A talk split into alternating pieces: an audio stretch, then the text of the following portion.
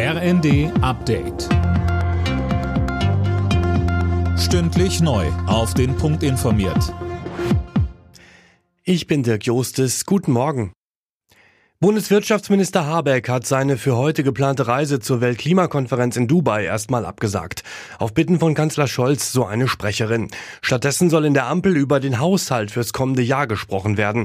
Um das Milliardenloch zu stopfen, kommen aus der FDP unterdessen Forderungen, auf die geplante Erhöhung des Bürgergelds zu verzichten. Ähnlich äußerte sich CDU-Chef Merz im ersten.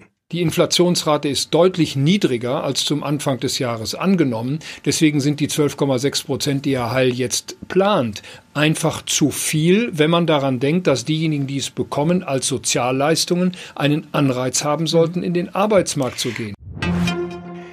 Nach dem Schneechaos am Wochenende normalisiert sich die Verkehrslage in Süddeutschland langsam wieder. Es gibt aber weiter Einschränkungen bei der Bahn und auch am Münchner Flughafen. Uwe Schimonek.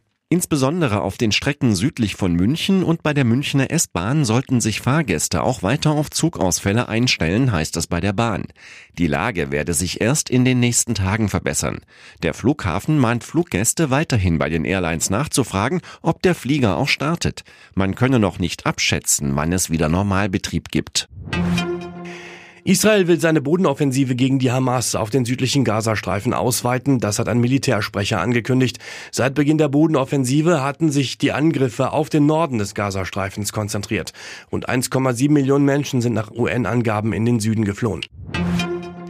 Nach der Auslosung der Gruppen für die Fußball-EM im Sommer in Deutschland startet heute die zweite Ticketphase. Rund eine Million werden über die nationalen Verbände an Fans der qualifizierten Mannschaften vergeben. Deutschland trifft in der EM-Vorrunde auf Schottland, Ungarn und die Schweiz.